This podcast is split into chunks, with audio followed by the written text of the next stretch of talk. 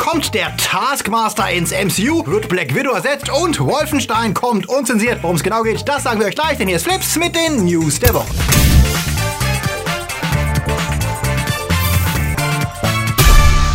Die Themen der Woche. Aus die Maus für Fox-Filme. Ariel Remake sucht Ursula. Drei Engel lieben Slam. Was bringt Avengers Endgame für neue Szenen? Star Trek PK-Macher ersetzt. Call of Duty beutet aus. Und was taugt Mario Maker 2 für die Switch? Flips wird im Juni unterstützt von unseren Flips Guardians. Derby, Sepp Kerschbaumer, der Twaslöper, T-Unit CB, Fabio Mattenberger, Konrad Moore, Daniel Schuh, Marc-André Schreiber, Nanoska, Chris D, JFK Faker, Dominik Richter, Silko Pillasch, Pascal André Heimlicher, Akoya, Anja Scholz, Dark System, Alter I und Wir, Onno Dreipolz, Luca Kamens, Toni Barth und Sterntor 1. Ein großer Dank geht auch an unsere Flips Junior Guardians. Vielen Dank für euren Support. Wenn dir unsere News gefallen, drück auf den Abo-Knopf. Und für News unter der Woche folg uns auf Twitter, Facebook oder Instagram. Aus die Maus. Das geht in mehrfacher Hinsicht für die Adaption der Comicreihe Mausgard, die eine Art Game of Thrones mit Mäusen darstellt und zu einem aufwendigen Abenteuerfilm werden sollte. Der Film war seit über einem Jahr bei Fox in Entwicklung und eines der ersten Opfer der Übernahme durch Disney, die ihn gecancelt haben, weil ihnen das Risiko des unerprobten Stoffes wohl zu groß erschien. Immerhin ließen sie den Maze Runner Regisseur Wes Ball und seinem Team die Chance, einem anderen Studio das Projekt anzubieten. Doch die Hoffnung, woanders Rettung zu finden, ist diese Woche gescheitert. Auf Twitter verkündete Wes Ball das endgültige Aus für The Mouse Guard und teilte ein Video, das die Bilder der bisherigen Konzeptentwürfe zeigt und ein cooles Demo, wie der Film hätte werden können. Im Gespräch mit Dad ist Ball die Frustration über die Streichung des Films, nachdem bereits rund 20 Millionen in die Vorproduktion geflossen sind, deutlich anzumerken. Seine Produzentin bei Fox hätte alles getan, um das Projekt zu retten, aber letztlich wäre es zu spät gewesen und Disney sei nicht umzustimmen gewesen. Was schade ist, denn das, was wir jetzt zu sehen bekommen, ist ziemlich cool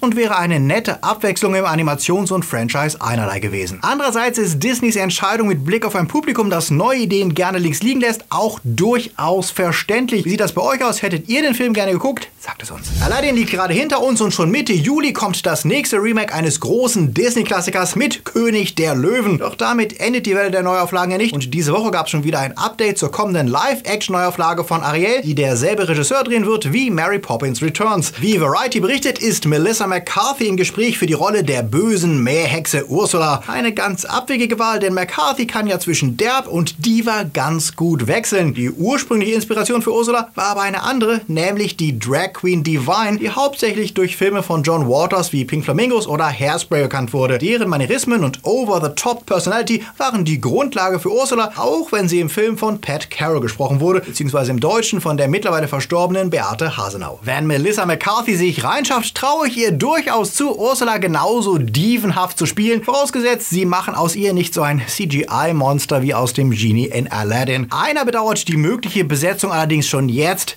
Colton Haynes, der Schauspieler, den viele noch aus Teen Wolf, Arrow oder American Horror Story kennen. Der offenschwule Schauspieler hatte sich für Halloween 2015 in ein aufwendiges Ursula-Kostüm gezwängt, inklusive kompletter Gesichtsveränderung. Er twitterte zur Verkündung von Melissa McCarthy, sehr traurig, dass ich nicht genommen wurde, aber Gratulation an Melissa McCarthy. Ich war so nah dran, die Rolle zu kriegen.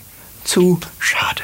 Wirklich Schade. Apropos Remake, die liefert ja nicht nur Disney, sondern auch andere Studios. Sony wird ja den Drei Engel für Charlie-Franchise wiederbeleben, der einst als TV-Serie in den 70ern begann, dann Anfang der Nullerjahre unter McG ein Kino-Revival mit Drew Barrymore, Lucy Liu und Cameron Diaz erlebte und jetzt unter der Regie von Elizabeth Banks zurückkehrt. Diese Woche gab es den ersten Trailer, der mich zugegeben ziemlich kalt ließ, was nicht an der Besetzung mit Naomi Scott, Kristen Stewart und eben Elizabeth Banks liegt, sondern eher am sehr langweiligen Look. Der Trailer sieht aus wie fürs Anschauen am Handy gefilmt mit vielen Nahaufnahmen und eher undynamischen Action-Szenen. Was nicht unbedingt verwundert, wurde Banks bisher doch hauptsächlich durch Dramen und Comedies wie Pitch Perfect bekannt und nicht als jemand mit einem besonderen visuellen Style. Da Charlie's Angels aber immer sehr von der Inszenierung und Coolness der Figuren lebte, kommt der neue Film vom Trailer her eher flügelarm daher und muss mich erst noch überzeugen, dass es sich gelohnt hat, die Serie neu zu beleben. Und auch wenn die Idee, dass es jetzt mehrere Bosies gibt, nett ist, etwas mehr neue Ideen dürften schon sein. Was meint ihr? Avengers Avengers Endgame ist seit letzten Donnerstag zurück im Kino und ja, auch in ausgewählten Kinos in Deutschland könnt ihr die Extended-Version sehen. Doch was gibt es tatsächlich Neues zu sehen? Als erste neue Mid-Credit-Szene gibt es einen ausführlichen Tribut an Stan Lee und seine ganzen Auftritte im MCU mit einem Statement von Lee aus dem Off, in dem er erzählt, wie es für ihn war, in dem Film aufzutreten. Dazu gibt es Behind-the-Scenes-Clips und Interviews mit den Regisseuren. Dann gibt es eine Deleted Scene mit dem Hulk, die nicht fertig bearbeitet ist und von den Rousseau-Brüdern anmoderiert wird. Und schließlich gibt es noch einen Ausschnitt aus Spider-Man Far From Home. Lohnt es deswegen nochmal Geld für den Film auszugeben? Das muss jeder für sich entscheiden, aber ich werde es mir sparen, denn es wirkt, als würden hier einfach Clips, die eh für die Blu-ray produziert werden, nochmal an den Film rangeklatscht, mit dem einzigen Ziel, Avatar als erfolgreichsten Film zu verdrängen. Avatar kam auch nochmal ins Kino, hatte damals allerdings sieben Minuten wirklich neues Material zu bieten, das auch fertig getrickst war und keine Rohfassung zeigte. Und für den Blu-ray-Release gab es damals dann nochmal den Extended Cut mit insgesamt 16 Minuten neuen, extra produzierten und fertig getricksten Szenen. Dagegen wirkt das mit Endgame schon ein bisschen wie reine Geldmacherei, um den ersehnten ersten Platz der erfolgreichsten Filme zu sichern. Wobei das zum einen fraglich ist, ob sie das schaffen und wir uns immer noch vor Augen halten sollten, wenn wir ehrlich inflationsbereinigt rechnen, dann sind weder Avatar noch Endgame auf den Spitzenplätzen, sondern weiterhin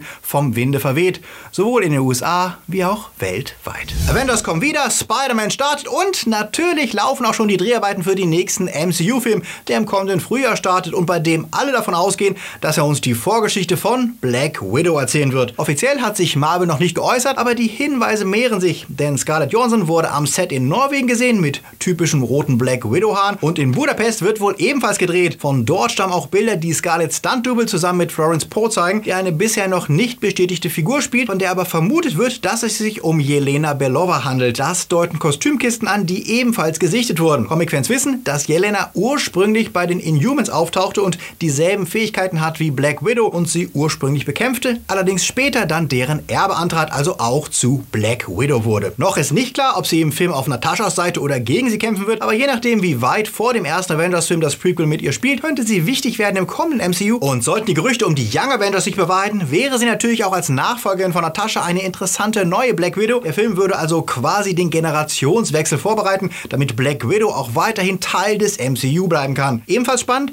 weitere geleakte Setfotos zeigen eine merkwürdige Figur mit einem Metallkostüm, die an eine Mischung aus Ultron und einen Cyberman von Doctor Who erinnert. Online sorgte das natürlich für viele Spekulationen, von denen die häufigste die Vermutung war, es könnte sich um den Taskmaster handeln. Also nicht diesen Kinderschreck, den YouTuber als Clickbait benutzen, sondern die Marvel-Version. Ein Ex-Shield-Agenten mit fotografischem Gedächtnis, der die Bewegung jedes Menschen in Sekundenschnelle lernen und imitieren kann. Gegen diese Theorie spricht, dass das Kostüm dort nicht wirklich so richtig viel Ähnlichkeit mit dem des bisherigen Taskmasters hat und dass er in den Comics eher mit Deadpool zu tun hat und selten und wenn auch nur in Nebenrollen mit Black Widow konfrontiert wurde. Dafür würde sprechen, dass er im kommenden Avengers-Spiel, das ebenfalls im Frühjahr erscheint, eine wichtige Rolle spielt und dort bereits gezeigt wurde, wie er gegen Black Widow kämpft. Andere Vermutungen deuten auf Dark Hawk bzw. Talon, aber wirklich 100% überzeugend ist bisher keine Theorie. Sicher ist allerdings ein weiterer Star des Films, David Harbour, der gerade noch als Hellboy zu sehen war, dessen äh, Film ja wohl wahrscheinlich kein Sequel bekommen wird und der jetzt gerade wieder in Stranger Things spielt. Der wird eine Rolle im Film haben, wie seine Agentur mitteilte. Es gibt also gute Gründe, auf die Rückkehr von Black Widow gespannt zu sein, wenn wir herausfinden, welche Rolle sie im kommenden MCU spielt und ob es Scarlett Johansons Schwanengesang wird oder der Auftakt für mehr Filme mit ihr als Black Widow. Was erwartet ihr? Was wünscht ihr euch? Sagt es uns.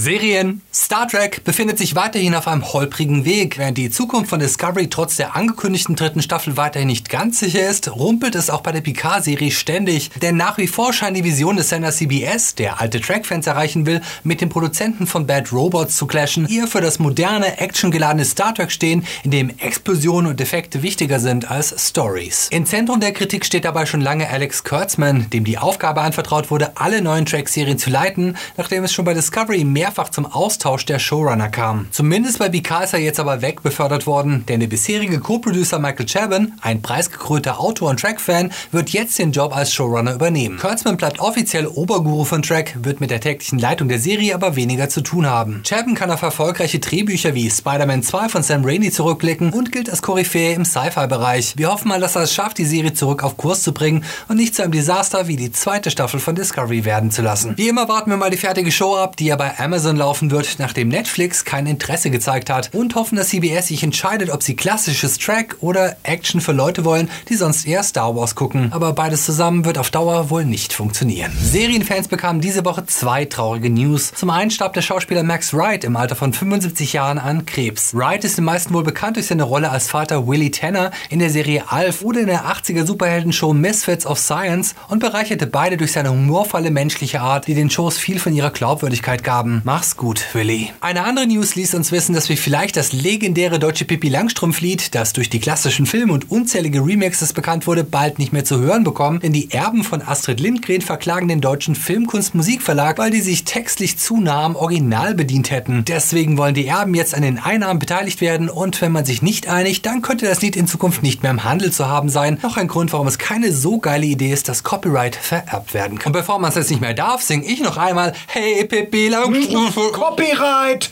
Post, die Show über die Drag-Szene in New York der 80er, war ja eine der positiven Überraschungen der letzten Monate, die wir hier gerne nochmal als Anschautipp präsentieren. Für Fans gibt es jetzt eine gute Nachricht, denn der Sender FX, der die Show produzieren lässt, hat jetzt zum Start der zweiten Staffel schon die Verlängerung um eine weitere Season verkündet. Hierzulande gibt es die Show auf Netflix zu sehen und hoffentlich bald auch die zweite Staffel, denn damit hätten wir auch das Gegengift zur Horrormeldung, die diese Woche kam, dass ausgerechnet Heidi Klum einen deutschen Abklatsch von RuPaul's Drag Race moderieren soll, womit schon ziemlich sicher sein dürfte, dass Pro Pro7 die Show zu einer Freak-Show fürs Heteropublikum machen wird, statt zu einem Tribute für die Track-Szene wie das Original. Seriously Heidi, fuck off. Am Freitag erschien eines der Spiele, das von Switch-Gamern wohl sehnsüchtig erwartet wurde, der Super Mario Maker 2. Mein erster Eindruck vom Game war solide, wobei er optisch wenig Neues zu bieten hat und nur wenig interessanter aussieht als zum Beispiel New Super Mario Wii U, was dazu führt, dass die Level alle sehr ähnlich aussehen. Ich bin zugegeben aber auch kein Hardcore-Nintendo-Fan und hätte mir daher gewünscht, dass sich die Macher etwas mehr Inspiration bei Spielen wie Little Big Planet und dessen Level-Editor holen, der deutlich mehr Freiräume bietet, auch eigene Ideen und Mechaniken umzusetzen. Mario Maker 2 stellt Fans auf jeden Fall zufrieden, bleibt da aber auf der sicheren Seite, was zu garantiert spielbaren Leveln führt, aber eben auch zu vielen Autorun-Leveln, in denen man wie bei Little Big Planet nur Rewards einkassiert, ohne viel machen zu müssen. Was mir fehlt, sind die verrückten Level, die es bei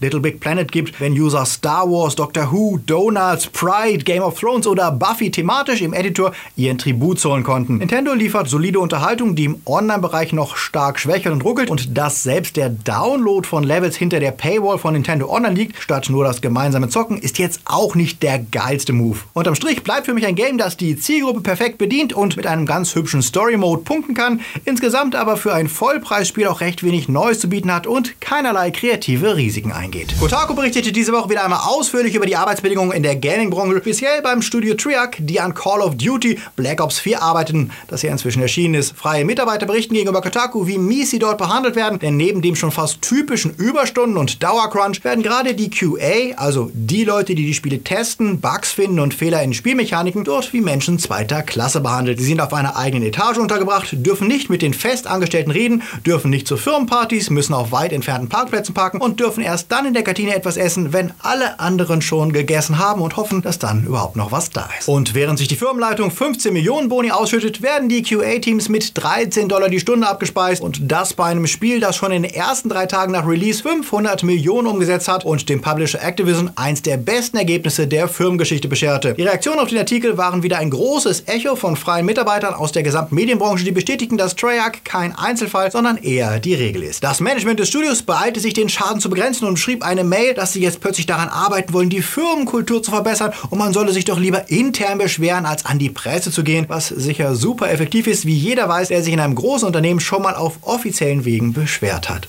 Insofern Business as usual bei den Leuten, die unsere Unterhaltung produzieren und vielleicht etwas, das wir beim Zocken von Black Ops 4 und vielen anderen Games im Kopf behalten sollten. Und noch eine gute Nachricht zum Schluss. Bethesda Deutschland verkündete per Twitter, dass die kommenden beiden neuen Wolfenstein Games die ersten sein werden, die auch in Deutschland unzensiert erscheinen. Grund dafür ist die neue Gesetzeslage, die auch für Videospiele erlaubt, was für Filme schon lange gilt. Das heißt, Youngblood und Cyberpilot könnt ihr inklusive Nazi-Symbolen auch hier kaufen, allerdings nicht auf Deutsch. Das heißt, ihr könnt beide Fassungen hier ohne Probleme kaufen, allerdings sind in der deutschen Version weiterhin die Symbole ausgetauscht, während sie in der englischsprachigen Fassung vorhanden sind. Wer also Wolfenstein unzensiert möchte, der muss Englisch können. Wer deutsche Synchro möchte, der hat die zensierte Fassung. Als Grund gilt Bethesda an, dass man sich nicht sicher war, dass die Freigabe nach der neuen Richtlinien durchgeht, da es weiterhin eine Einzelfallentscheidung wäre und deswegen weiterhin eine zensierte Fassung produziert worden sei. Die USK hat aber jetzt beide Fassungen ab 18 freigegeben und ermöglicht damit zumindest den Kauf der Originalfassung ohne Umwege Umwege über den US-Shop.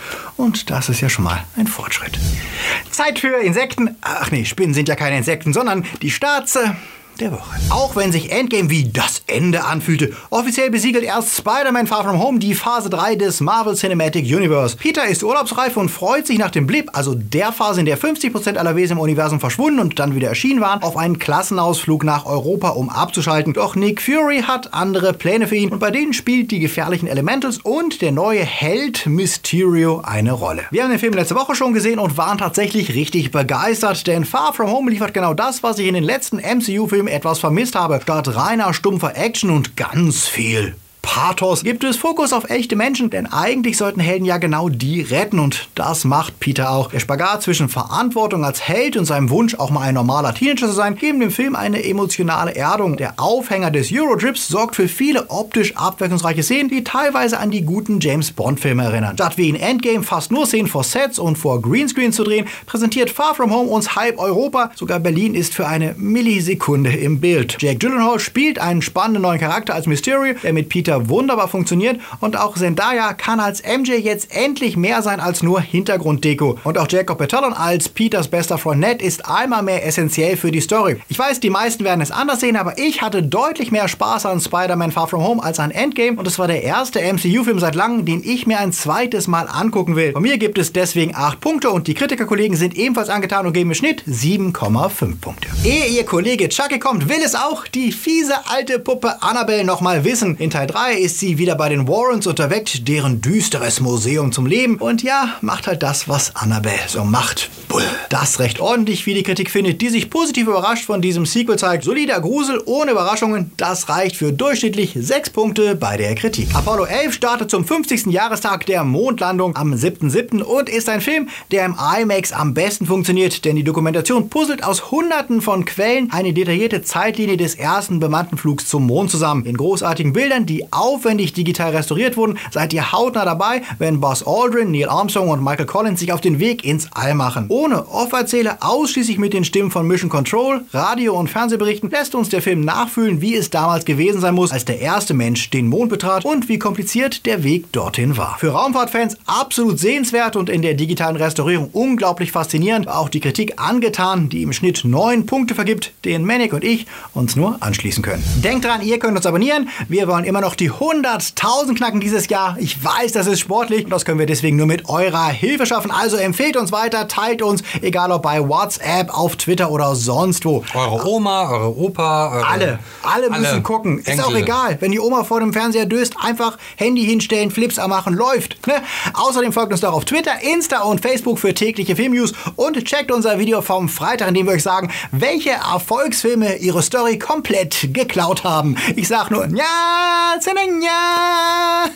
Außerdem brauchen wir weiter eure Hilfe. Flips finanziert sich über Werbung, aber auch über eure Spenden und Support. Wenn ihr wollt, dass wir das weiterhin machen können, dann werdet doch Mitglied bei Patreon und sichert euch Goodies wie Livestream, Podcast, Discord und mehr. Oder lasst uns einfach per PayPal einmalig ein Trinkgeld da, damit wir weiter flipsen können. Diese coolen Leute machen das schon. Das sind die Flips Timelots, die ihr hier seht. Genauso wie die Guardians, Junior Guardians, Patronus und Padawans haben sie Flips geholfen, dass es uns bis heute gibt. Dafür wie immer ein riesiges Danke. Und wenn ihr eure Namen auch mal in der Sendung lesen wollt, dann ab zu Patreon. Jetzt heißt es wieder abkühlen am Sonntag. Genießt die Zeit oder schaut doch vielleicht vorher noch ein Video, ehe ihr dann wirklich ins Wasser geht.